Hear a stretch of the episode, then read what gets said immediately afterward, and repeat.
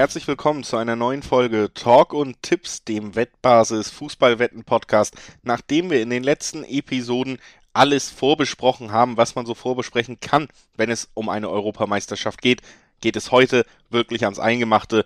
Das Auftaktspiel steht vor der Tür. Wir sprechen über die ersten sieben Spiele der EM, so wie ihr es aus diesem Format gewohnt seid. Mein Name ist Julius Eid und ich freue mich wie immer, dass Alex Trüker bei mir ist. Hallo Alex.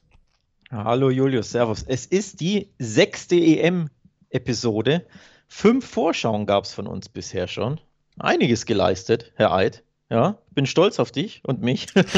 Wir haben das DFB-Team unter die Lupe genauer genommen in unserer Sondervorschau zum, zur deutschen Nationalmannschaft. Dann haben wir jede Gruppe einzeln be, beleuchtet und eine große Vorschau ähm, gemacht, Turnierfavoriten, Torschützenkönige etc.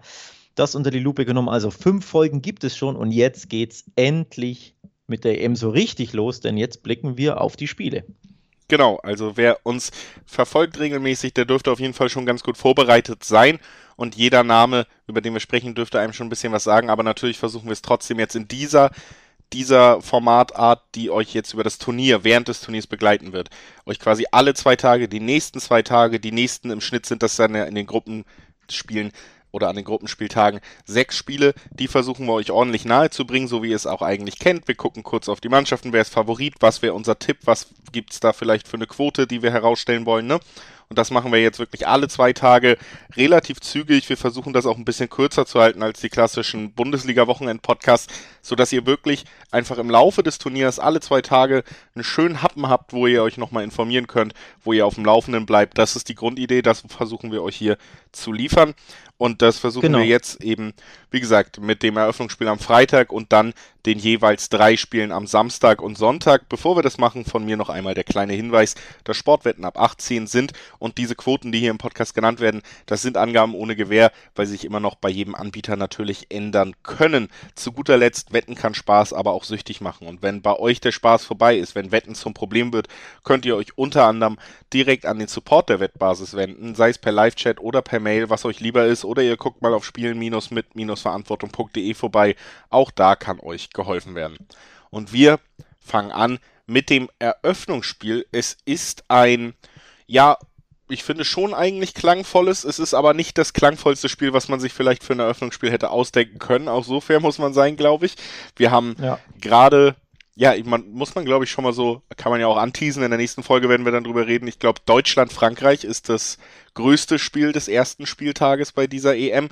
Da ja. werden wir erst in der nächsten Folge drauf zu sprechen kommen, die dann eben Sonntag für euch erscheint. Jetzt das Eröffnungsspiel am Freitagabend. Türkei gegen Italien, so ist es ausgeschrieben, findet aber in Italien statt. Ja, findet im Stadio Olimpico in Rom statt.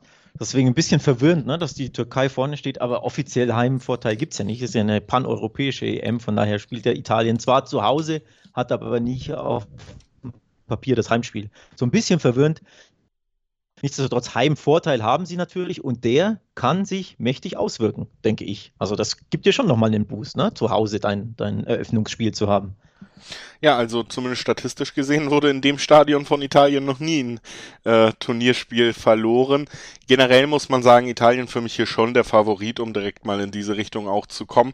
Die Türkei, wir haben auch in der Gruppenvorschau drüber gesprochen, keine Mannschaft, die man komplett abmelden sollte. Ein sehr unangenehmer Gegner, der seit jeher auch über mannschaftliche Geschlossenheit kommt, aber tatsächlich ja durchaus auch Einzelkönner mitbringt, mit einem Cengiz Ünder, der das eigentlich in sich hat, mit einem Jalanoglu, den man mittlerweile auf dem Zettel hat als Spielmacher. Also da ist ja durchaus gerade im Mittelfeld auch ein bisschen Qualität vorhanden und du hast auch zu Recht angemerkt, mit Burak Yilmaz hat man tatsächlich auch einen ziemlich treffsicheren Torschützen. Auf der anderen Seite gilt das auch für Italien. Giro Immobile, einer der besten Stürmer Europas in den letzten Jahren, was die Trefferquoten angeht. Und jetzt eben der große Punkt. Italien unfassbare Strecke. Seit 25 Nationalmannschaftsspielen ungeschlagen, Alex. Also für mich tatsächlich, auch wenn die Türkei kein per se leichter Gegner ist, haben wir hier einen ganz klaren Favoriten im Eröffnungsspiel. Ja, die Serie ist unglaublich. 22 dieser 25 Spiele zuletzt gewonnen, die Italiener. Irgendwie so ein bisschen fliegen sie unterm Radar. Übrigens auch bei uns oder zumindest bei mir. In meinen äh, Prognosen bei den Gruppenvorschauen haben wir natürlich alle gesagt, naja, in Italien ist, die, ist der Favorit in dieser Gruppe, aber den EM-Titel traue ich ihnen nicht zu. Ja, irgendwie, wenn man auf die Zahlen guckt, denkt man sich, warum eigentlich nicht? Ne? 25 Spiele ungeschlagen, in 2021 fünf Spiele, ähm, fünf Siege in fünf Spielen geholt und ohne Gegentor geblieben. Das ziemlich beeindruckend. Also sie sind gut in Form, sie sind generell brutal schwer zu schlagen. Sie haben seit Jahren einen Lauf. Ich glaube, mit Italien ist zumindest in diesem Spiel absolut zu rechnen und sie sind ja natürlich der Hausholfavorit. Ja. Also bei mir sind sie natürlich auch ein bisschen besser weggekommen schon in den Langzeit- und Gruppenvorschauen, kann man ja sagen.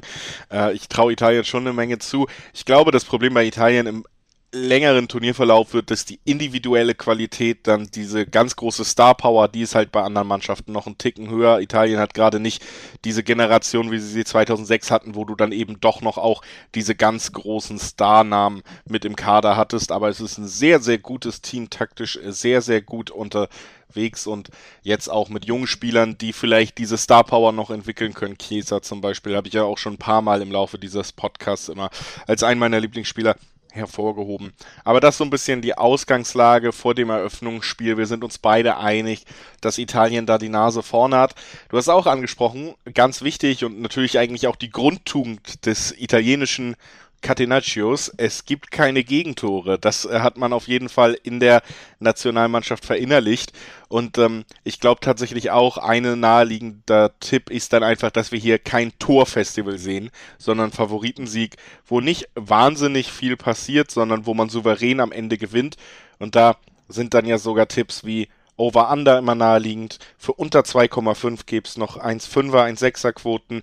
Im so Durchschnitt bei Interwetten ist gerade bei 1,57. Da findet man das mit dieser Quote. Man kann natürlich auch sagen, okay, wenn wir über 2,5 haben, vielleicht doch ein 2-1 irgendwie ein wildes Eröffnungsspiel, dann wird es direkt interessant, nämlich mit 2,30er Quoten, zumindest bei Interwetten. Also das, ähm, das wäre so mein Over-Under wo ich wahrscheinlich draufgehen würde, weil ich es noch den Ticken interessanter finde als die, die Standard-Dreiweg-Quoten in diesem Duell, die eben ja ein bisschen niedriger noch sind Richtung Italien. Die Frage ist, unterschätzen wir die Türkei vielleicht ein bisschen? Dazu neigt man natürlich. Ich habe zuletzt gelesen, Türkei könnte so ein kleines Dark Horse sein, so ein kleiner Underdog, der ziemlich weit kommt bei dieser EM. Wie, wie sehen wir das? Wie siehst du das? Nein, du schüttelst schon direkt mit dem Kopf. Nein, ich finde nur nicht, dass man in diesem Matchup die Türkei unterschätzt. Wir haben ja auch gesagt, dass das durchaus eine Mannschaft ist, die gewisse individuelle Qualitäten auf manchen Positionen mitbringt und die auch jetzt sicherlich nicht, ähm, ja, die schwächste Mannschaft des Turniers ist. Ich sehe nur Italien eben nochmal deutlich stärker in diesem Aufeinandertreffen. Das wird ja auch durch sehr deutliche Quoten dann am Ende im Dreiweg unterstrichen. Und ich glaube, man, man lobt eher Italien, oder zumindest so gehe ich gerade an die Bewertung dieses Spiels ran, als dass man die Türkei schlecht redet, weil natürlich gut, ist es eine solide dann, Nationalmannschaft. Dann will ich trotzdem ein bisschen ähm, ja, die, die Türkei loben oder aufzeigen, dass die auch richtig gut drauf sind. Sechs Spiele haben, hat die Türkei in 2021 absolviert. Auch keine Niederlage. Vier Siege gewonnen, äh, vier Spiele gewonnen, zweimal unentschieden, unter anderem gewonnen zu Hause gegen die Niederlande in der WM-Quali und 3-0 in Norwegen. Ne, gegen Haaland und Co. Muss man auch erstmal schaffen. Also keine allzu schlechte Ausbeute ist das. Zuletzt die Testspiele, okay, Aserbaidschan, Guinea, Moldawien, da kann man schon mal ohne Gegentor bleiben und gewinnen. Aber nichtsdestotrotz Türkei richtig gut drauf. Also Italien, fünf Spiele, fünf Siege in 2021. Die Türkei auch noch ungeschlagen in 2021. Also das ist schon, ich glaube, ein harter Brocken für die, für die Italiener, muss ich ehrlich sagen. Ja, einfach wird es nicht. Deswegen, wie gesagt, knapper Sieg. Deswegen bin ich ja auch Richtung Over-Under gegangen. Ähm, dass wir da nicht wahnsinnig viele Tore sehen werden, aber ich gehe schon davon aus, dass die drei Punkte dann ja, zur Gästemannschaft in Italien gehen, nämlich Italien. Okay. Also wenn man übrigens ähm, denkt, die Italiener bleiben wieder ohne Gegentor, so wie es eben äh, in 2021 war, ne? alle fünf Spiele zu null gewonnen. Bei Bet365 gibt es auf den Tipp Italien gewinnt zu null eine 2-10. Kann man sich ja mal überlegen. Ja. Denn, ne, wenn, wenn wir sagen, ja, okay, für uns der Favorit, du sagst eher weniger Tore, ich glaube auch ein Auftaktspiel, ne, da wahrscheinlich wollen beide, denke ich, das Mindset oder werden mit, äh, mit dem Mindset an die Sache rangehen, wir wollen erstmal nicht verlieren. So. Und dann passiert vielleicht nicht ganz so wenig, man riskiert nicht ganz so viel und am Ende setzt sich der Favorit ne, vielleicht 1-0 durch oder später Konter zum 2-0. Kann ich mir persönlich sehr, sehr gut vorstellen, diesen Spielverlauf. Und deswegen 2-10er Quote auf den zu Null-Sieg Italiens kann man sich überlegen. Ähm, ist, glaube ich, ein Tipp, der alles andere als unwahrscheinlich ist. Ja, denke ich auch. In Kombination mit einer 2 vorne bei der Quote finde ich auf jeden Fall eine äh, spannende Möglichkeit, die man da hat und die auch nicht unrealistisch ist. Äh, ich würde sagen, wir gehen einfach rüber zum zweiten Spiel. Das ist Wales gegen die Schweiz, wenn ich äh, richtig informiert bin, Alex. Und das bedeutet, wir werden ja ein Superstar sehen, der natürlich in den letzten Jahren nicht mehr ganz so oft als Superstar fungiert hat, aber ich glaube auch da sind wir uns einig, der eigentlich diese Breel Klasse Embolo. hat nämlich Gareth Bale. Und so. ähm, ja, auf der anderen Seite eine Mannschaft, die wir als wirklich sehr gute Bundesligamannschaft charakterisiert haben in unserer Vorschau. Ja. Und da stellt sich natürlich die Frage, wie stellt sich Gareth Bale gegen eine gute Bundesligamannschaft an? Ja, tatsächlich. Ich habe mir nochmal die Formation der Schweiz angeschaut in einem der letzten äh, Länderspiele. Wirklich, Bundesligaspieler en masse oder auch Ex-Bundesligaspieler. Auch Shakiri ne, sollte ja gesetzt sein auf der 10. Ricardo Rodriguez, die kennt man ja auch alle aus der Bundesliga. Von daher, das ist, wie, du schon sagst, Seferovic auch gesetzt, ne, jetzt bei Benfica ähm, durch, ich glaube, 22 Tore aufgefallen, also eine richtig, richtig tolle Saison gespielt. Ich glaube, ein Tor nur weniger als der Torschützenkönig. Von daher, das ist, wie du schon sagst und wie wir es auch in unserer Vorschau thematisiert haben, eine richtig gute Bundesligamannschaft, mit der man, finde ich, absolut rechnen sollte in diesem Turnier. Ja, denke ich auch auf jeden Fall. Die bringen eigentlich alles mit. Ne? Die haben einfach eine generelle Klasse und Breite im Kader, dass man sich schon vorstellen kann, dass sie jedem Gegner gefährlich werden können und dass sie auch immer mal wieder in K.O.-Spielen ziemlich nah dran sein werden zumindest und ähm, dass da dann natürlich alles auch in die Richtung Schweiz kippen kann. Also ist für mich auch immer noch eine spannende Mannschaft, die äh, ja durchaus gut besetzt ist. Wie gesagt, das Sturmzentrum macht mir bei den Schweizern immer so ein bisschen Sorgen, weil ich nicht finde, dass sie da diesen Knipser wirklich haben. Obwohl Seferovic 22 Saisontore geschossen ja, in, Überzeugt er dich nicht? Nee, ich sag mal so, Seferovic hat, hatte jetzt eine gute Saison und hat auch schon mal schöne Tore geschossen und so, aber so als der wahnsinnige Knipser ist er bei mir immer noch nicht im Gedächtnis aufgetaucht. Kann natürlich sein, dass er diese Saison diesen riesigen Sprung gemacht hat. Ähm, die Zahlen legen das so ein bisschen nahe, aber bis jetzt, bis vor dieser Saison wurde diese guten Zahlen erzielt fand ich ihn nie so wirklich eiskalt, wenn man ihn beobachten konnte. Wales hingegen, äh, Alex hat ja eine ganz gute Statistik bei äh, Nationalmannschaftsturnieren. Das ist ja tatsächlich ja. ziemlich spannend, ne? weil man Wales als, würde ich schon sagen, Zwerg so ein bisschen auf dem Zettel hat. Er wird natürlich irgendwie auch unterstrichen, haben erst an drei Turnieren teilgenommen, nämlich WM 58. EM 2016 und jetzt diese EM 2020/21. Interessanterweise beide Male bis ins Viertelfinale geschafft, wenn sie bis jetzt dabei waren. Also ja, mittel, mindestens Viertelfinale. Bei der letzten EM waren sie ja sogar als Überraschungsteam im, im Halbfinale, sind da gegen Portugal ausgeschieden. Ähm, also ja, tatsächlich überraschend, wenn man das so nachliest. Ne? Wales erst zweimal bei Turnieren, aber beide Male immer im Viertelfinale. Wahnsinn. Ich fürchte, so weit geht es diesmal nicht. Ich nehme ich nehm das mal einfach vorweg, auch wenn natürlich viel passieren kann und weiterkommen kannst du in der Gruppe natürlich allemal. Aber es würde mich en enorm, enorm überraschen, wenn sie A, tatsächlich die Gruppe überstehen würden, weil da habe ich sie als ähm, ja, Außenseiter auf dem Zettel, muss ich ehrlich zugeben. Also ich glaube oder fürchte, sie werden letzter in der Gruppe. Äh, wenn sie die Gruppe überstehen und dann auch noch eine K.O.-Runde überstehen, dann wäre ich, wär ich wirklich sehr überrascht. Ja, auf jeden Fall. Also das wäre schon eine große Überraschung. Aber trotzdem, ja, ist es eine Mannschaft, die ja auch 2016 dann bewiesen hat, dass sie da durchaus in der Lage ist, ähm, diese Turniere so anzugehen und so zu spielen, dass sie eben auch ihre Stärken aufs Feld bringen können. Ne? Du hast jetzt nicht die riesige Breite an Einzelkönnern, du hast Gareth Bale und dann brauchst du eine sehr, sehr disziplinierte Abwehrleistung und hoffen, dass du den auch mit ins Spiel bekommst. Aber das haben sie tatsächlich auch alles darauf ausgelegt und setzen das ganz ordentlich um.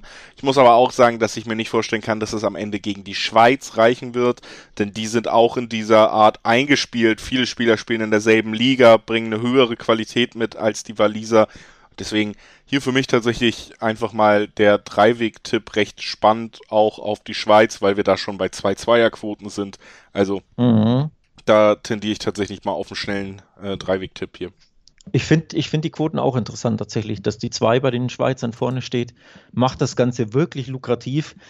Ein bisschen bezeichnend natürlich, wie gering die ähm, Remis-Quoten sind. Teilweise bei dem einen oder anderen Wettanbieter geht es, glaube ich, sogar unter 3,0, beziehungsweise Bet365 hat exakt 3,0. Das ist schon sehr, sehr niedrig. Auch Interwetten, ne? 3,0.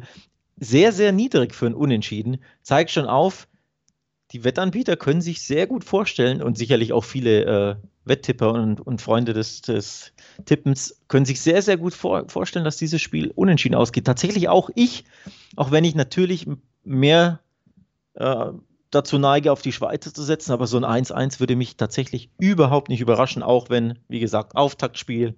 Ich glaube grundsätzlich, ne, die Nationalmannschaften im ersten Spiel der, eines Turniers wollen eher mit dem Mindset reingehen, erstmal nicht verlieren. So das könnte ich mir bei dem Spiel auch sehr, sehr gut vorstellen. Ja, also ich glaube auch, es wird jetzt nicht das spektakulärste Spiel, aber Quote auf Unentschieden, Quote auf Schweiz sind auf jeden Fall recht interessant, vor allen Dingen die auf die Schweiz, weil der Favorit hier halt relativ hoch bequotet ist, sage ich mal. Bequotet, ähm, schön. Das ist beim nächsten Spiel nicht so der Fall, da gibt es einen klaren Favoriten, ähm, das ist auch wenig überraschend, wahrscheinlich müssen wir das auch gar nicht so lange ausführen, weil wir hier beide sicherlich drauf tendieren, weil ich bin mal gespannt, ob du noch was anderes vielleicht als diesen Dreiweg hast, da ist auf jeden Fall. Dänemark gegen Finnland der ganz, ganz klare Favorit. Kommen mit 1,45er Quoten ungefähr gegen Finnland, die schon bei 8er, 8,50er Quoten stehen im Vergleich dazu. Und das, wie gesagt, auch zu Recht. Dänemark ähm, ja sogar von mir so ein bisschen als Überraschungsmannschaft ins Spiel gebracht. Eine Mannschaft, die über ein sehr, sehr starkes zentrales Mittelfeld verfügt, die durchaus spannend sein könnte, sogar im gesamten Turnierverlauf und das im Vergleich zu Finnland, die das erste Mal überhaupt sich für ein Turnier qualifiziert haben und als eine der Mannschaften, da haben wir in der Langzeitwettenfolge drüber geredet, auf die ich gerne nochmal verweise, da auch könnt ihr ja immer noch reinhören. Eine der Mannschaften mit der niedrigsten Quote, wenn man tippt, sie schießen am wenigsten Tore des ganzen Turniers. Also da ist die Fallhöhe schon hergestellt. Und ähm, wie gesagt, Dänemark klarer Favorit. Dafür finde ich die 1-4-5er Quoten sogar tatsächlich noch ganz nett. Also ist ja jetzt noch nicht irgendwie bei den 1-2er 1-1er-Rängen angelangt. Ähm, fast schon, gerade wenn man Kombi-Wetten spielt, eine Erwägung wert, da einfach die, die mitzunehmen, ne? Ja, gehe ich, geh ich tatsächlich d'accord. Übrigens Dänemark auch gut drauf. Also sie gelten auch irgendwo zu Recht auf dem Papier natürlich als Favorit, aber ich glaube auch ähm, aufgrund ihrer Form. Vier der fünf Spiele in 2021 haben die Dänen gewonnen. Ein Unentschieden nur. Wir wissen beide, welches es war. Das 1 zu 1 gegen Deutschland, jetzt vor ein paar Tagen. Das war auch das einzige Gegentor, das die Dänen im Jahr 2021 kassiert haben. Also 2-0 gegen Bo Bosnien gewonnen, übrigens 4-0 gegen Österreich gewonnen. Ausrufezeichen. Auf die Österreicher kommen wir gleich zu sprechen. 8-0 Moldawien, 2-0 Israel waren so die Ergebnisse. Also das zeigt schon auf. Klar, einige Pflichtsiege dabei. Moldawien, Israel sollte man schon schlagen, aber trotzdem, ne, gut drauf, keine Gegentore auch wenn sie gegen Deutschland, wir haben es in der, in der letzten oder vorletzten Folge ähm, besprochen, mich nicht überzeugt haben, da fand ich die Dänen sehr, sehr schwach und dieses 1-1 auch irgendwo schmeichelhaft. Aber nichtsdestotrotz, ne, absolutes gutes Ergebnis für die Dänen in diesem Testspiel, gegen die Deutschen nicht zu verlieren. Auch nur ein Gegentor kassieren. Ne, Deutschland hat ja sieben gegen Lettland geschossen, also die, die Angriffsstärke der Deutschen schon ein bisschen ähm, neutralisiert. Von daher muss mit den Dänen zu rechnen sein und in diesem Spiel, denke ich, kann man schon erwarten, dass sie ihr Auftaktspiel gewinnen. Mhm. Das glaube ich auch. Und dafür, wie gesagt, die Quote irgendwie noch in dem interessanten Rahmen, würde ich auch sagen. Ähm, das ist tatsächlich auch beim nächsten Spiel der Fall, würde ich direkt mal die Überleitung nehmen, Alex. Vor allen Dingen, weil ich äh, tatsächlich dieses äh, Spiel sehr spannend finde. Bevor wir die Überleitung nehmen, möchte ich aber natürlich auch euch alle nochmal darauf hinweisen, wie gut ihr euch nicht nur mit diesem Podcast laufend vorbereiten könnt, sondern eben auch auf wettbasis.com in riesigen ja, in einer riesigen Auswahl an Artikeln könnt ihr euch da auf die EM vorbereiten. Wir haben ja schon über die Türkei geredet. Da gibt es zum Beispiel die sieben spannendsten Wetten mit der Türkei zu beobachten auf der Wettbasis. Also es, es gibt äh, thematisch solche Sachen. Es gibt aber auch natürlich die einzelnen Spielvorschauen. Es gibt die Quoten gesammelt an einem Ort, ähm, Infos über Verletzungen von Superstars, alles bekommt ihr auch auf der Wettbasis. Da möchte ich euch auf jeden Fall nochmal ans Herz legen, dass ihr euch auch da im Turnierverlauf mal umschaut. Und wir machen weiter mit dem Spiel, wo ich ja mit dir mal drüber sprechen muss, warum die Quoten so sind, wie sie sind, denn sie sind für mich sehr, sehr ja, reizvoll, muss ich ehrlich sagen, denn Belgien, einer unserer drei Turnierfavoriten tatsächlich, ja, ist mit 1-7 1,73 auf Interwetten bewertet und das gegen Russland. Also da hat man, finde ich, eine sehr, sehr attraktive Quote auf einen der absoluten Turnierfavoriten. Ja. Ich bin auch überrascht ein bisschen. Also, dass Belgien der Favorit ist, erzähle ich niemandem irgendwas Neues. Erst recht nicht dir. Aber dann als, als Favorit eine 1,7er Quote, ich erkläre es mir dadurch, dass das Spiel in Russland stattfindet. Ich glaube, das spielt absolut eine Rolle, dass Russland den Heimvorteil hat. In St. Petersburg finden ja zwei der drei russischen Spiele statt, also Russland und auch übrigens Dänemark haben Heimvorteil. Dänemark sogar in all drei Spielen, auch das haben wir im, in der Vorschau der Gruppe thematisiert. Ich denke, das spielt dann auch bei den Quoten jeweils eine Rolle. Ähm, in dem Fall, warum die Russen eben, ja, äh, Fünferquoten haben auf ihren Sieg, das ist natürlich hoch, aber die Belgier nur 1,70er, obwohl sie Favorit sind. Ich würde es damit begründen und vielleicht auch so ein bisschen Hazard nicht wirklich fit, ne? kaum gespielt in der, in der Saison, immer wieder Verletzung, ist auch nicht gesetzt. Ich meine, er kam auch nur immer nur von der Bank ein bisschen rein in den letzten Testspielen. Das könnte auch so ein bisschen eine Rolle spielen, könnte ich mir vorstellen. Ja, auf jeden Fall, aber ähm, ja, Belgien ist mir einfach auch äh, trotz allem zu stark besetzt. Und wenn wir nur auf die Stürmerposition gucken, mit einem Lukaku, der so eine herausragende Saison gespielt hat, ne, dann auch, dass diese Mannschaft in genau dieser Zusammensetzung seit fast einem Jahrzehnt ja verspielt. Es ist diese Generation, die jetzt noch einmal den Anlauf wagt, mit all diesen begabten Spielern bei einem Turnier irgendwie Titel zu erringen und ähm, sich zu krönen so ein bisschen. Ich finde, sie haben auch eine sehr gute w ähm, letzte EM gespielt, sehr gute WM gespielt und ich bin der Meinung, dass man da am Ende, ja, hier, ich finde einfach diese Kombi auch aus wie, für wie gut Belgien ich halte und diese Quote. Ich glaube mir mhm. nicht, dass, vor allen Dingen auch, weil es das Auftaktspiel ist, das ist ja auch noch so ein Punkt. Du gehst als Favorit rein, auf jeden Fall als Gruppenfavorit, du gehst mit der Hoffnung rein, diesen Titel zu gewinnen. Da ist das erste Spiel und das Statement, was du setzen willst, ja auch ganz klar, ne? Und wir müssen jetzt hier nicht mal irgendwie sagen, Favoritensieg, Handicap, sonst was, um uns irgendeine interessante Quote zu suchen. Wir haben die tatsächlich offen im, im Dreiweg stehen und deswegen würde ich tatsächlich hier auch wieder den schnellen Cut machen und sagen, Dreiweg Belgien. Ja, vor allem die, die letzten äh, Länderspiele der Russen waren ja nicht wirklich überzeugend, wenn man ehrlich ist. Also in der WM-Quali beispielsweise ähm, bei der Slowakei verloren, 2 zu 1. Dann gab es im Testländerspiel vor neun Tagen ein 1-1 gegen Polen, auch nicht berauschend. Und jetzt im letzten Härtetest ein, finde ich zumindest vom Ergebnis her, mageres 1-0 gegen Bulgarien. Also das ist schon nicht berauschend, ne, die Form, so nenne ich es mal, der, der Russen. Von daher, ja, gehe ich d'accord. Ich finde die Quoten ein bisschen fast schon zu hoch auf Belgien auch. Also auf jeden Fall so lukrativ, dass man die easy ohne alles andere, ohne Umschweife anspielen kann, wie du es auch gesagt ja. hast. Ja. Ja, generell muss man sagen, in diesen Spielen, ähm, es, es, liegen jetzt ja noch drei Spiele vor uns, äh, sieben sind es ja an der Zahl, die wir heute besprechen. Generell gibt's da noch so ein paar Sachen, wo ich quotentechnisch sagen würde, oh, das ist mir vielleicht äh, noch nicht so ganz begreiflich oder da habt ihr vielleicht auch mal ein Auge drauf. Belgien ist zum Beispiel dieses Ding, wo ich einfach jetzt auch sagen würde, die sind gerade zu hoch, die Quoten. Ähm, das ist alleine dafür schon nochmal interessanter, da vielleicht den extra Blick drauf zu werfen.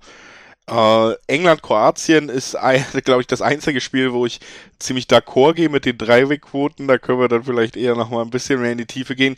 England-Kroatien ist ein Spiel zwischen einer Mannschaft, die, ja, wo die einzige große Frage ist, ob das Potenzial der Spieler, die vorhanden sind, sich schon so entfaltet hat, dass es für wirklich den Titel reichen könnte diesem Jahr oder ob es noch ein bisschen länger dauert, aber England neben Frankreich das spannendste Fußballland der Welt im Moment, mit dem besten Kader auch bei dieser EM unterwegs.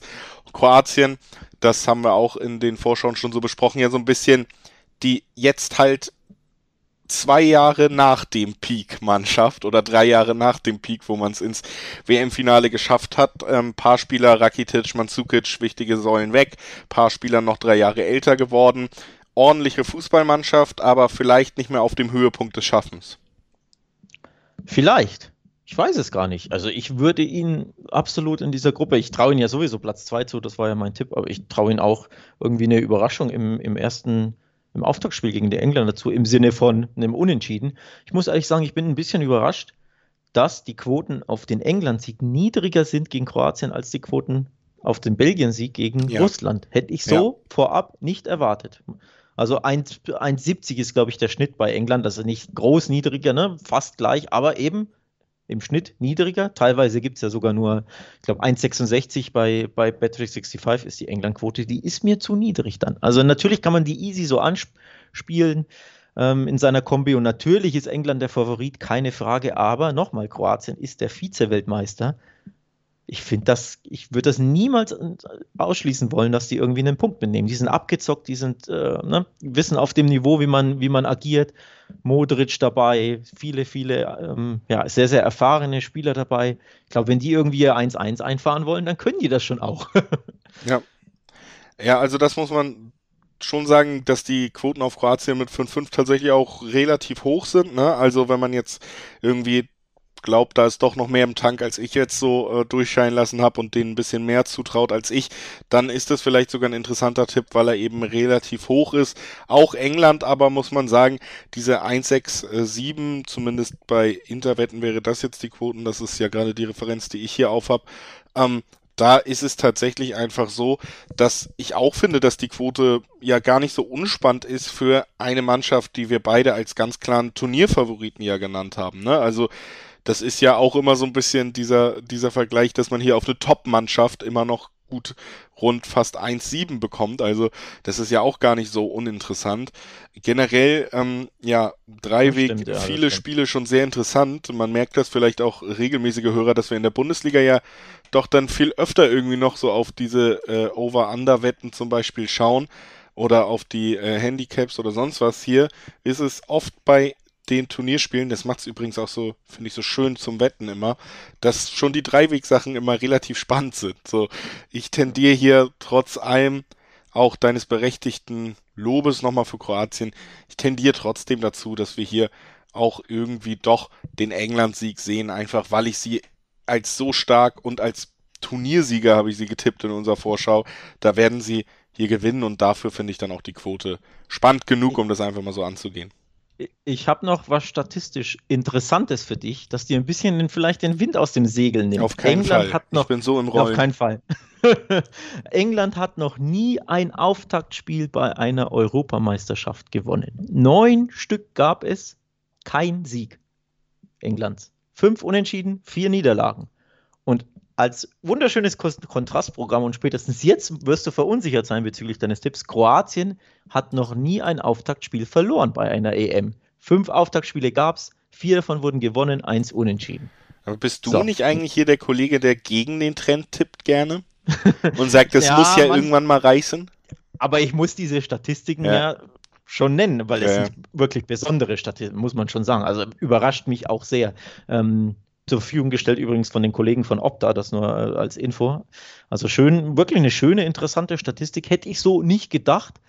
Aber tatsächlich kann man äh, mit Fug und Recht sagen, naja, so eine Statistik muss irgendwann beendet werden, vor allem neun Spiel Auftaktspiele nicht gewinnen. Irgendwann musst du ja mal dein Auftaktspiel gewinnen, ne, als England.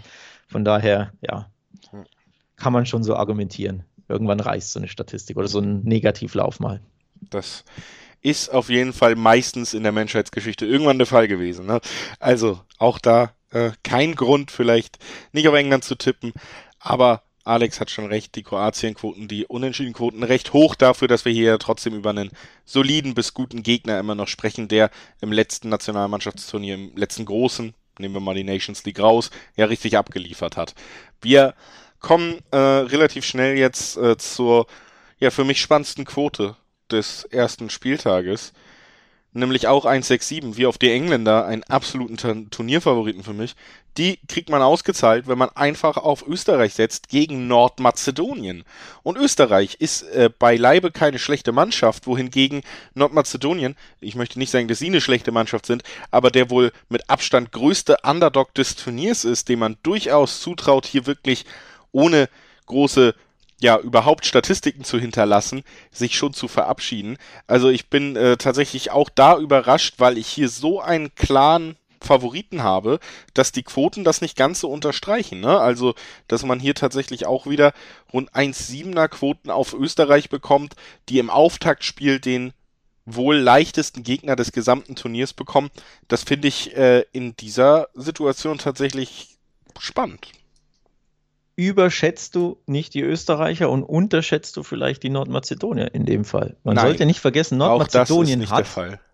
nicht der Fall. Nordmazedonien hat Deutschland 2 zu 1 geschlagen. Du wirst dich erinnern, es ist gar nicht so lange her. Ende März war das der Fall. Ein absoluter Upset. Zum ersten Mal natürlich über, also sie sind natürlich Underdogs zum ersten Mal überhaupt bei einem Turnier. Tolles Ergebnis, aber auch jetzt äh, letztes Spiel, 1-1 gegen Slowenien, ist auch aller Ehrenwert, finde ich ähm, Testländerspiel vor zehn Tagen und jetzt der Härtetest ein 4-0 gegen Kasachstan. Also Nordmazedonien, hallo. Das ist der Härtetest. Ja, halt der letzte, das letzte Testspiel ist der Härtetest. Ne? Klar, die Generalprobe, so, ja. wie man so schön sagt im fußballerischen Journalismus Deutsch, ja. Mhm. diese Floskeln. Härtetest und Generalprobe. 4-0. So, also Nordmazedonien gut drauf. Und jetzt, Achtung, die Österreicher. Hm. Generalprobe nicht so geglückt. 0-0 gegen die Slowakei nur, jetzt am Sonntag. Davor 0-1 gegen England verloren. Klar, gegen England wird man eher verlieren, aber ne, trotzdem 0-1, also schon mal kein Tor kassiert. Und Achtung, jetzt kommt Ende März 0 zu 4 Klatsche in der WM-Quali gegen Dänemark. Heißt, letzten drei Spiele nicht gewonnen und kein einziges Tor geschossen von Franco Fodas Team. So, Stichwort klarer Favorit Österreich. Großer Fan vom Namen Franco Foda. Das muss ich, ich finde, das so, das klingt wirklich wie so ein richtig. Du warst auch Fan von ihm, als er bei Stuttgart hier, ne? Dieser Die Name ist so, hat. das ist dieses klangvolle eines äh, Schlagerstars, finde ich. So, das, so ja. hört sich das für mich direkt an. Oder wie so ein Komponist, Frank Farian. Aber nee, äh, nicht deswegen tippe ich auf Österreich, sondern tatsächlich, du hast äh, völlig recht, dass man Nordmazedonien auch zugestehen muss, dass sie sicherlich nicht ähm, spielen wie eine Kreisligamannschaft und absolut chancenlos aufgetreten sind. Ich finde dieses Deutschlandspiel sagt viel mehr über die deutsche Nationalmannschaft trotzdem aus zu dem Zeitpunkt als über Nordmazedonien. Es war wirklich so der Tiefpunkt einer Entwicklung von außen und von innen. Ähm, ich bin mir sehr, sehr sicher, auch dass Deutschland, was wir nur gegen Lettland gesehen haben, hätte Nordmazedonien nicht gewinnen lassen. Auf das war schon ein anderes Team, was wir da wieder gesehen haben. Nee, und ähm, es ist am Ende, ist, ist es für mich einfach qualitativ trotzdem großer Unterschied. Wir sind jetzt im Turniermodus. Was du ja auch nicht vergessen darfst, ist, dass wir auf der einen Seite auch einfach viele, viele Spieler haben, die auf internationalem Format mit dem Druck eines wichtigen Wettbewerbs überhaupt keine Erfahrung haben bei Nordmazedonien. Damit meine ich nicht nur nationalmannschaftsmäßig, sondern auch eben durch die Teams, bei denen sie aktiv sind. Und das ist für mich in solchen Matchups dann oft entscheidend, dass da auch einfach viel mehr Erfahrung und Souveränität beim vermeintlichen Favoriten aus Österreich ist. Aber der Druck ist natürlich ganz klar bei Österreich. Nordmazedonien hat absolut nichts zu verlieren, kann unbeschwert in dieses Turnier gehen. Das erste Mal überhaupt, dass sie bei so einem Turnier dabei sind. Das ist nochmal ein Monster-Achievement. Und der ganze Druck liegt auf den Österreichern. Und ob die mit dem umgehen können, hm, weiß ich nicht. Ähm, auch da nochmal statistisch ein bisschen was habe ich für dich aufbereitet. Österreich hat noch nie ein EM-Spiel gewonnen. Das muss man sich mal vorstellen. Sechs Spiele gab es noch nie, wurde eins gewonnen. Es gab noch nie eine Mannschaft, die so äh, sechs oder mehr Spiele bei, einer, bei dem EM-Turnier bestritten hat, ohne ein Spiel zu gewinnen. Also da ein bisschen Negativrekord der Österreicher bisher. Die warten nach wie vor auf ihren ersten Sieg. Das wissen die schon auch, glaube ich. Also ich glaube, der Druck auf den Österreichern ist schon enorm, weil, wie auch du sagst, jeder erwartet ja gegen den größten Underdog dieser EM einen Sieg. Ja. So, also du kannst ja nur verlieren als Österreich. Ja, ich habe mir beim Tippen einfach irgendwie abgewöhnt, dieses im Hinterkopf zu haben, ja, aber es könnte ja ein Upset geben oder so. Ich versuche wirklich so drauf zu gucken und sagen, welche Mannschaft halte ich für qualitativ besser, welche Mannschaft ähm, hat für mich äh, die, die besseren Siegchancen und das ist schon Österreich und dafür, wie gesagt, finde ich die Quote auch noch recht spannend. So, du musst ja jetzt nicht irgendwie Handicap tippen, um da noch irgendwie was Spannendes rauszubekommen, sondern hast dir ja, wie gesagt, 1,67, 1,7er Quoten, das ist schon in Ordnung für mich. Deshalb, ja, mein Tipp einfach Österreich, aber dir steht das natürlich frei, was du machen willst, Alex. Ja, Dann tipp ich, doch auf ich, Nordmazedonien, äh, mach's doch. Nee, ich enthalte, trau dich, trau dich. ich enthalte mich beim Dreiweg tatsächlich. Ähm, qualitativ ist natürlich die Mannschaft der Österreicher besser, also ohne Frage, ne? Kalajdzic im Sturm, Baumgartner, Sabitzer, Alaba, das sind ja tolle Spieler einfach, alles Bundesliga erfahrene ähm, Spieler natürlich die bessere Mannschaft auf dem Papier, also die besseren Einzel Einzelspieler. Aber nochmal, Österreich kommt, glaube ich, nicht in guter Form an. Nordmazedonien strotzt vor Selbstvertrauen. Es würde mich überhaupt nicht wundern, wenn es unentschieden ausgeht. Da gibt es äh, 3,50er Quoten im, im Schnitt. Das kann man anspielen. Wenn man sich nicht traut, macht man es wie ich und sagt, ich glaube, Nordmazedonien trifft. So. Einfach direkt ein Tor beim Auftaktspiel, das wird den gut tun. Da gibt es, glaube ich, bei 1,80, 1,85 Quoten bei BWin, wenn ich das richtig in Erinnerung habe. Also wenn man den Dreiweg umgehen will und sagt, ich, man glaubt, Nordmazedonien wird einfach treffen, die sind gut drauf, 4-0 Kasachstan, die können ein Tor schießen, die Österreicher sind verunsichert. Wie wäre es damit? So entgeht man dem, dem Dreiweg-Tipp. Denn nochmal, natürlich würde es ja. mich überhaupt nicht überraschen. Ich mag es vor allen Dingen ja auch gibt. gerne, wenn wir so tippen, dass beides geht. Wenn wir sagen, Österreich gewinnt 2-1, dann haben wir unsere beiden Tipps drin und dann äh, ist hier wieder die Expertise einfach dann überstrahlt Dann können wir uns am Sonntag in der nächsten Folge wieder auf die Schulter klopfen. Ne? Genau, das, das ist ja eigentlich das ja. Ziel, ja. also, genau, das äh, würde mich zufriedenstellen. Und äh, dann würde ich sagen, lasst uns auf die letzte Partie zu sprechen kommen, die wir heute noch für euch im Gepäck haben, nämlich die Niederlande gegen Ukraine. Auch hier haben wir ähnliche Quotenverteilungen wie eben im Dreiweg. Niederlande steht bei 1,6 bei Interwetten, Ukraine bei 6,25, das Unentschieden mit 3,75 in der Mitte beim Dreiweg. Aber ich muss sagen, hier, ja, pff, Niederlande für mich so ein ganz großes Fragezeichen mittlerweile, weil man auf den ersten Blick schon die Qualität sieht, man äh, traut ihnen irgendwie was zu. Auf der anderen Seite finde ich, ja, haben mich die letzten Auftritte nicht überzeugt. Mir fehlt äh, ganz stark, ich kann es nur immer wieder betonen, auch so ein bisschen Van Dijk hinten, um zu sagen, sie sind für mich absolut mit auf dem Zettel, zumindest in der zweiten Reihe der Titelfavoriten. Und irgendwie, ja, macht mir das Ganze so ein bisschen naja, was heißt Sorgen? Ich will jetzt ja kein, ähm, aber ich, ich habe so ein bisschen das Gefühl, die Niederlande ist im Moment in, so unterwegs, dass sie sich an der Ukraine natürlich irgendwie schon die Zähne ausbeißen könnte. Ne? Also das ist so ein bisschen das, was mir bei der Niederlande mit dem Blick aufs Team so ein bisschen fehlt, dass ich nicht das Gefühl habe, sie können 90 Minuten dominieren und Chancen kreieren, einfach aus dem FF. Da, das fehlt ihnen so ein bisschen. Ich nehme mal ein bisschen was vorweg, was gar nicht mit dem Spiel an sich zu tun hat, sondern eher eine, eine generelle Prognose ist. Ich habe es in meinem anderen Podcast, dem Tiki-Taka-Podcast, nämlich gesagt, da haben wir auch ein EM-Special aufgenommen. Ich habe das Gefühl, Niederlande wird die große Enttäuschung dieser EM. Nicht mal, weil sie bei der, in der Gruppe ausscheiden, das wäre eine Monsterüberraschung. Ich glaube schon, dass sie in dieser Gruppe auf jeden Fall weiterkommen, aber dass sie direkt im Achtelfinale ausscheiden, würde mich kein Stück überraschen. Wenn du Pech hast, triffst du, oder nicht mal wenn du Pech hast, du triffst im Achtelfinale meines Wissens nach auf ähm, einen der Gruppe, der Deutschlandgruppe, also ja. Portugal, Frankreich, äh, Deutschland. Und da ist, sehe ich das aus, der Holländer. Ja. Also ich glaube, die fliegen unabhängig davon, ne, ob sie jetzt Auftaktspiel gewinnen und wie sie in ihre Gruppe abschneiden. Gegen jeden dieser drei wird Holland rausfliegen, ist meine Prognose. Nehme ich jetzt einfach mal vorweg. Dieses Spiel glaube ich schon, dass sie gewinnen werden. Also das würde mich, äh, Ukraine, von denen halte ich wirklich nicht ganz so viel, um ehrlich zu sein.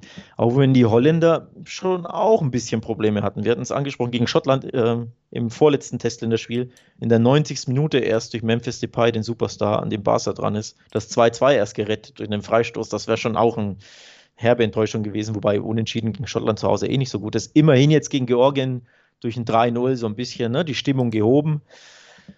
Aber trotzdem, ich, ich glaube, so wirklich in Topform kommt die Niederlande bei diesem äh, Turnier oder in, startet in dieses Turnier nicht rein, weil ich auch gelesen habe, dass sie dass die Mannschaft nicht so zufrieden ist mit dieser Fünferkette, die De Boer spielt. Ich glaube, das gefällt dem Team nicht. Die wollen lieber ihr 4-3-3 spielen. De Boer will an seiner Fünferkette oder drei Innenverteidiger, zwei Wingbacks festhalten. Da gibt es so ein bisschen Unstimmigkeiten. Das ja. bleibt spannend ob sie direkt mit diesem System auftreten werden bleibt spannend, ähm, aber ich glaube tatsächlich auch gegen die Ukraine, das ist eine dieser Mannschaften, denen ich auch sehr wenig zutraue im Turnierverlauf. Da wird man sich beim Auftaktspiel wahrscheinlich nicht die Blöße geben. Und ähm, du hast äh, Memphis Depay schon angesprochen. Er hat ja tatsächlich in der gesamten EM-Quali von allen Mann, äh, Mannen, von allen Spielern, die über fünf Tore erzielt haben, die allerbeste Quote, was die Beteiligung angeht, nämlich alle 38 Minuten an einem Tor beteiligt, entweder mit Vorlage Wahnsinn. oder Assist. Das ist wirklich herausragend. Ähm, wirklich also das ist wirklich ja. eine sehr, sehr gute Statistik. Und das gegen Vielleicht eine relativ schwache Mannschaft, wo ich glaube, Herr Depay könnte am Endergebnis auf jeden Fall beteiligt sein. Deswegen erwähne ich hier mal, dass es zumindest bei Interwetten 2,75er Quoten für den Torschützen Depay gibt. Wenn man sagt, Ui, vielleicht fallen mir. gar nicht so viele Tore, aber Herr Depay trifft als einziger oder als erster, dann haben wir als ersten Torschütze ja. sogar Sechserquoten. Also ich finde es schön, wie du, wie du ihn ehrfurchtsvoll respektvoll Herr Depay nennst. Ja, bis äh, dass ich versuche zu vermeiden, über seine Rap-Künste zu sprechen und tu ja, so, als wäre Deswegen wahrscheinlich, er, er, möchte lieber Memphis genannt werden. Ja, ich. wahrscheinlich. Ähm, ja. Aber nee, Tipp ist klasse. Gefällt mir wirklich gut. Hast du mich hinten raus, hast du mich ein bisschen begeistert mit deinem Tipp. Endlich mal was Spannendes gefunden. Schöne Zweierquote, du weißt, damit kriegst du mich immer. Sobald die zwei da äh, mir entgegen lächelt, äh, mag ich das immer sehr. Finde ich auch einen guten und spannenden Tipp. So geht man natürlich auch den, den Dreiweg ein bisschen, denn über die Ukraine sollte, sollten wir auch ein bisschen sprechen. Auch die im Jahr 2021 noch ungeschlagen. Auch wenn vier der sechs Spiele 1-1 äh, endeten, haben sie nicht immer mit Ruhm bekleckert. Äh, WM-Quali 1-1 gegen Finnland, 1-1 gegen Kasachstan, äh, finde ich eher enttäuschende Ergebnisse dabei, aber ein 1-1 gegen Frankreich in Paris, das war durchaus ein Erfolg, also wie ein Sieg für die Ukraine natürlich. Jetzt gab es ein Länderspiel 1-1 gegen Bachrhein. Hm, weiß nicht, was da los war, ehrlich gesagt. Immerhin jetzt im letzten, im Härtetest, in Anführungszeichen, 4-0 gegen Zypern gewonnen, im letzten Länderspiel. Also auch da ein bisschen Schwung geholt, ein bisschen Selbstbewusstsein. Also die Ergebnisse zeigen schon auf, nicht die talentierteste Mannschaft, die Ukraine, aber zumindest eine Mannschaft, die dich entnerven kann und die dich, ne, ja, bei, auf einen Unentschieden oder die sich einen Unentschieden ermauern, er, er, ja, schleichen kann, sage ich jetzt ja. einfach mal. Also die schwer zu knacken ist wahrscheinlich, wenn die mauern. Ja, deswegen glaube ich relativ wenig Tore. Deswegen vielleicht tatsächlich sogar, auch wenn natürlich immer riskant, der erste Torschütze Depay mit den Sechserquoten gar nicht so uninteressant, weil ich glaube, er trifft und ich glaube, es treffen nicht so viele. Und dann ist die Chance mhm. natürlich groß, dass er vielleicht sogar der erste Torschütze ist. Aber natürlich erster Torschütze, da kann so viel passieren in Fußballspielen, das ist so schwer vorherzusehen. Das sind immer das sind immer risikobehaftete Wetten. Aber trotzdem, ja, ähm, ja. ja, ein Spiel, ich glaube auch, dass die Niederlande am Ende nicht wahnsinnig zufrieden sein wird mit dem, was sie in diesem Turnier erleben, aber ich glaube auch, das kommt so ein Ticken später erst dazu, dass es so richtig schlimm das wird. Das kommt ein Ticken später, ja. Also ja. Ich, ich neige zum, tatsächlich zum zu Null-Sieg der Holländer, wenn auch zu Null klingt immer, ja, wir gewinnen das locker. Nee, aber so ein wirklich 1-0, so ein erzittertes, halb unverdientes 1-0 durch ein spätes Memphis Depay-Tor. Herr Depay trifft und die Niederlande gewinnt. Kann ich mir sehr gut vorstellen, auch wenn sie nicht überzeugen und enorme Probleme haben werden. Aber gibt auch da Zweierquoten. Ich glaube, B-Win hat eine 2,35 im Angebot für den zu Null-Sieg der Holländer. Kann ich mir gut vorstellen. Ja, ob es dazu kommt, bleibt natürlich abzuwarten.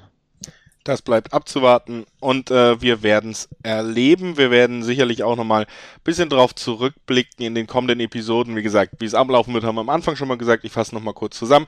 So eine Vorschau auf diese immer kommenden zwei Tage, also insgesamt werden es meistens sechs Spiele sein. Wir werden in der nächsten Folge werden wir über fünf Spiele, aber immer so, dass ihr die nächsten zwei Tage im Voraus Bescheid wisst, was gibt's für Quoten, was ist spannend, was halten wir für spannende Tipps. Das bekommt ihr jetzt im Verlauf des ganzen Turniers, nicht nur für die Gruppenphase, sondern auch für die K.O.-Runden natürlich. Das machen wir alles. Ähm, bis dahin könnt ihr euch nicht nur bei uns vorbereiten, sondern zum Beispiel ja auch per Video. Auch das bietet die Wettbasis. Beidfüßig heißt das Format. Unter anderem auch mit Weltmeister-Torschütze Andi Brehme dabei. Also da gibt es dann ui, auch uiuiui, ui, da gibt es einiges zu gucken und zu hören in diesem Format. Das möchte ich euch auch nochmal ans Herz legen. Und ansonsten bleibt uns eigentlich nur noch zu sagen, natürlich, ähm, wir freuen uns aufs Turnier mit euch. Wir freuen uns natürlich auch, wenn ihr Feedback geben möchtet, das könnt ihr per Mail machen an podcast.wettbasis.com. Ihr könnt das Ganze aber auch per Instagram oder Twitter machen. Auf Instagram ist es wettbasis.de, auf Twitter ist es nur wettbasis. Auch da sind unter anderem wir erreichbar dann über die Kollegen und äh, freuen wir uns natürlich auch, wenn ihr mit uns euch austauscht. Es wird ein Fußballmonat, es ist ein Fußballturnier auf dem Zettel. Trotz aller Widrigkeiten freue ich mich drauf, das Ganze hier mit euch und mit Alex zu begleiten. Ich glaube, das sind Es ist schöne... auch ein Podcast-Monat, ne? Nicht nur ein Fußballmonat. Absolut. Hier wird viel geredet. Am, äh, nach dem Finale melden wir uns alle eine Woche heiser krank, also zumindest Alex und ich. Aber bis dahin ziehen wir eiskalt durch gegen alle ja. Widerstände nächste, und da freue ich mich auch drauf. Nächste Folge gibt es schon am Sonntag wieder, also EM-Podcast äh, Folge Nummer zwei, Turnierfolge Nummer zwei sozusagen. Wir hatten ja schon einige Vorschauen. Also die nächste Folge Sonntag, dann geht es wieder Dienstag weiter und dann Donnerstag. Also wirklich im Zweitagesrhythmus gibt es von uns was auf die zack. Ohren. So ist es. Ich freue mich drauf. Ich freue mich auf die EM. Ich bin gespannt, welche unserer Tipps ankommen. Wir werden das beobachten und besprechen. Das werden wir. Und dann gucken wir mal, ob du Nordmazedonien unterschätzt hast. Nein. Gut. Tschüss. In dem Sinne, bis bald. ciao. ciao. ciao.